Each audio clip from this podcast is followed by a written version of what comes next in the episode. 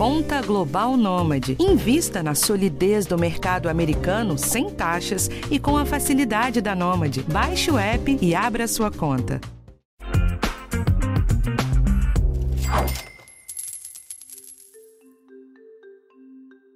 Os financiamentos imobiliários viveram uma era de ouro com a queda dos juros nos últimos anos. Enquanto a Selic foi para o chão, o crédito para compra de imóveis explodiu. Mas como você já sabe, esse tempo de juros mínimos ficou para trás. E se você estava pronto para entrar no financiamento, mas ficou com frio na barriga, o episódio de hoje vai te ajudar bastante. Eu sou Rafael Martins e estou de volta. Esse é o podcast Educação Financeira do G1.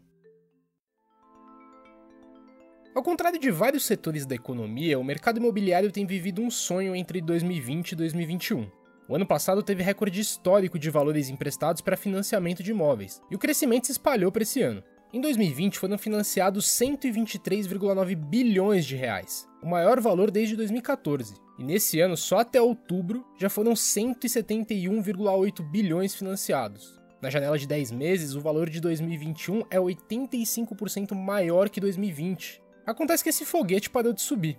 Apesar de os números ainda serem muito expressivos, os meses de setembro e de outubro tiveram queda em relação ao pico de agosto.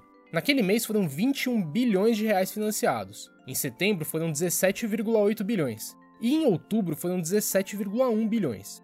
E os freios têm nome: Selic e inflação. Eu vou começar com a Selic.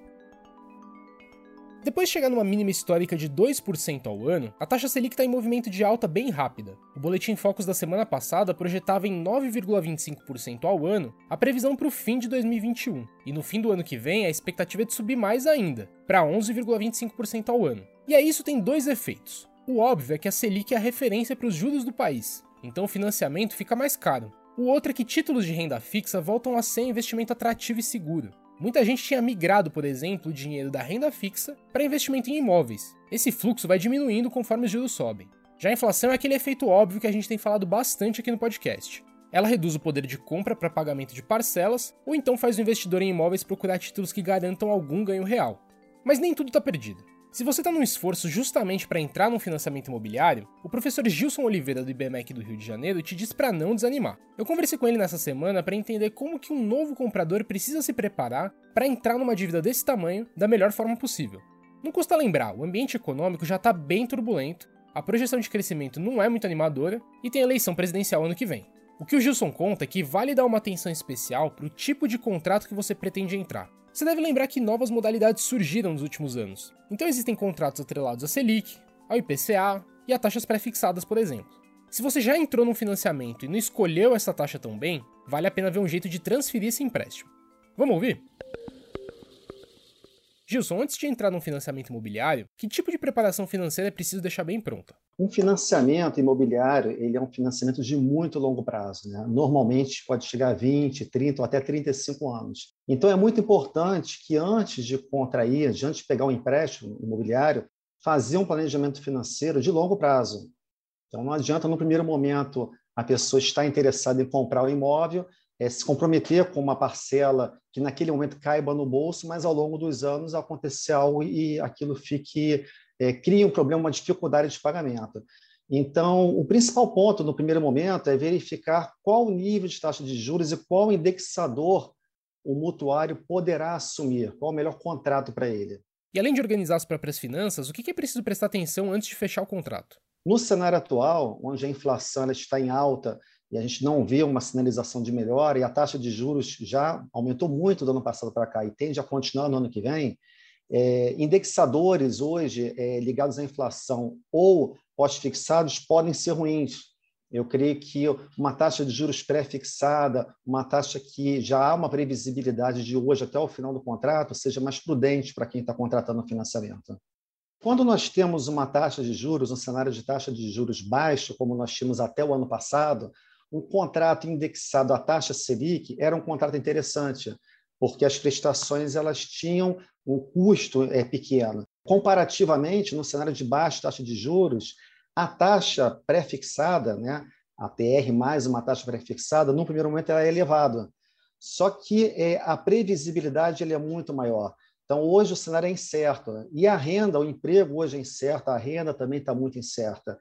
Então, eu creio que nesse cenário atual, é, de altas taxas de juros e de alta inflação, o pré-fixado ele acaba sendo mais indicado. Gilson, o mercado imobiliário comemorou muito o momento de queda de juros que a gente viveu nos últimos anos. Com esse movimento de alta, quem queria entrar no financiamento imobiliário precisa suspender os planos? A gente está vivendo um momento no mercado imobiliário em que várias construções e várias obras estão sendo feitas e vários imóveis vão entrar para venda no curto prazo.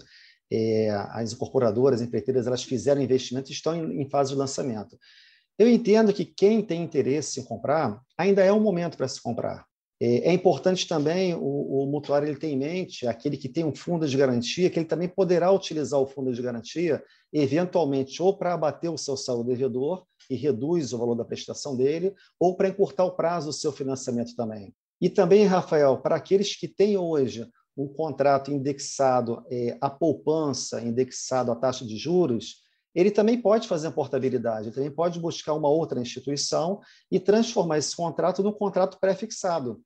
Num primeiro momento, pode não parecer vantajoso, mas a longo prazo ele traz uma tranquilidade maior. Eu acho que são pontos importantes que têm que ser vistos hoje.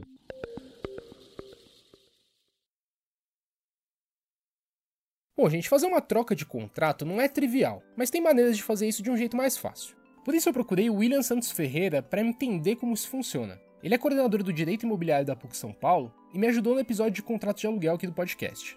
A gente também explorou os erros mais comuns nessa hora e se tem jeito de fazer algo sem necessariamente ter que ficar mudando de banco. Mas antes da conversa, só uma observação. Nesse ano, o Banco Central tem implementado o Open Banking no Brasil, e um dos principais usos do compartilhamento de dados financeiros vai ser justamente em casos como esse.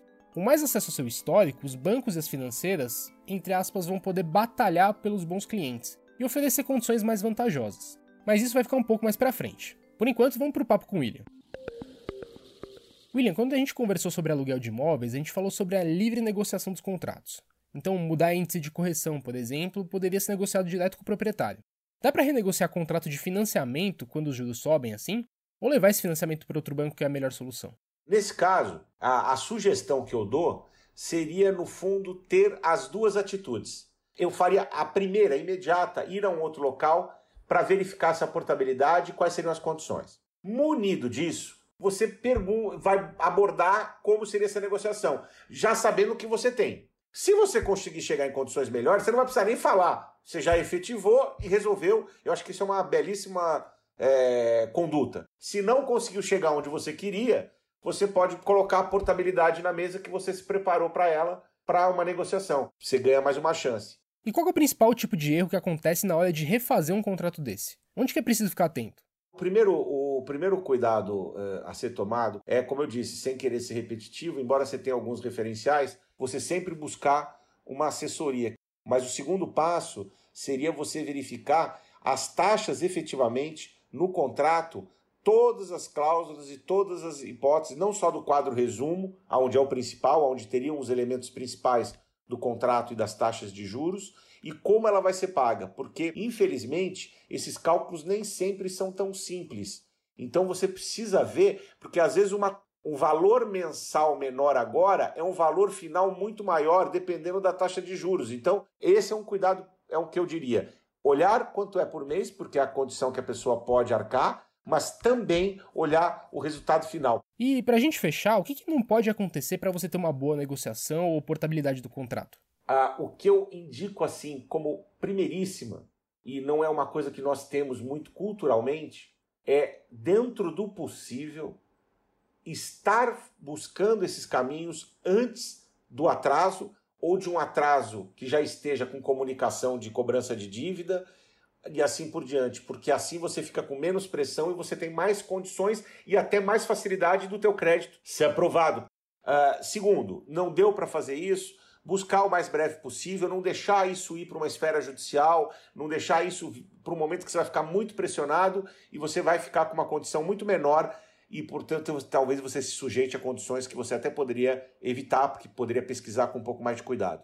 A terceira uh, colocação que eu faria é tomar cuidado de não olhar só para o valor da parcela mensal, e sim também para o valor total. Negociar não é alongar só uma dívida, é também conseguir percentuais menores e não olhar por mês, olhar por ano, porque por ano ele dá uma realidade. Outros países que não têm inflação ou não convivem há muitas décadas com inflação, é, eles só falam por ano. E isso não é à toa, é porque por ano a tua visão do todo é muito maior, é muito mais clara, e aí com isso você consegue ter um equilíbrio maior e, uma, e de uma forma mais salutar poder concluir uh, isso. Bom, gente, então esse foi o episódio de hoje. Eu espero que as dicas tenham ajudado você e na semana que vem tem um tema diferente por aqui. O podcast Educação Financeira está disponível no G1, no Globoplay ou na sua plataforma de áudio preferida. Então não deixa de seguir o podcast no Spotify ou na Amazon, de assinar no Apple Podcasts, de se inscrever no Google Podcasts ou no Castbox ou de favoritar a gente na Deezer. Assim você recebe uma notificação sempre que um episódio estiver disponível. Eu sou Rafael Martins e eu assino o roteiro desse episódio. A edição é do Gabriel de Campos. Um abraço para você e até a próxima.